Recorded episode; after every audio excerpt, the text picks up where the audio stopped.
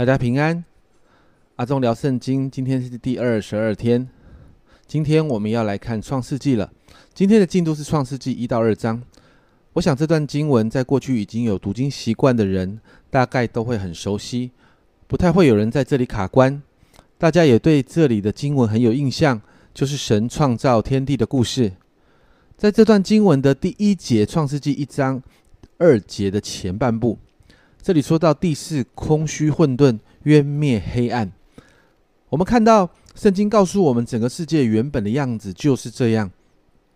但你看到三位一体的神开始介入，在创世纪一章二节的后半部，神的灵运行在水面上。我们看见圣灵好像在巡视啊，在巡视整个混沌的世界，在这个世界里面开始不断的检视着，然后神就开始动作。他用说的方式，这里的说就是 logos，就是在约翰福音里面所说的那个道，预表着耶稣。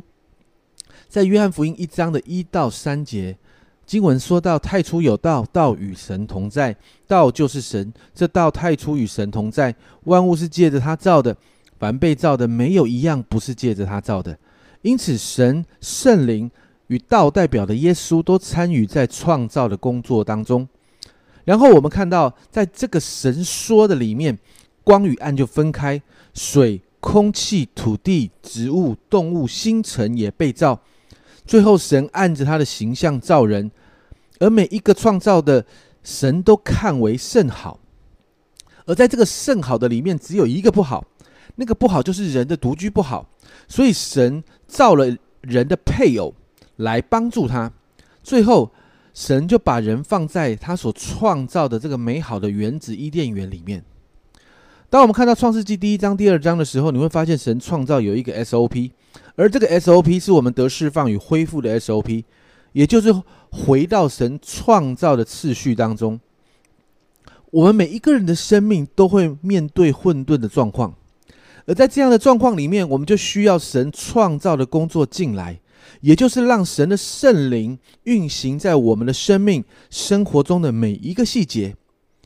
我们看重神的话，让神说话的果效进入我们生命中那个混沌的当中，然后顺服每一个神话语的法则，我们就会看见我们开始进到神的次序里，而这个次序就会把我们生命中的一切开始转变为甚好。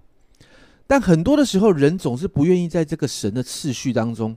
就如果明天的进度我们会谈到的，人就吃了神不可吩咐不可以吃的那个分别三个树上的果子。因此，今天我们要为自己来祷告，我们也要来操练，在二零二一年，让我们每一天都欢迎圣灵的工作在我们的生命与生活中。然后，我们可以每一天读神的话，也顺服神的话，好让我们进入神的次序里。因为在这个次序当中，人才会进入圣好的状态。也才会真实的蒙福。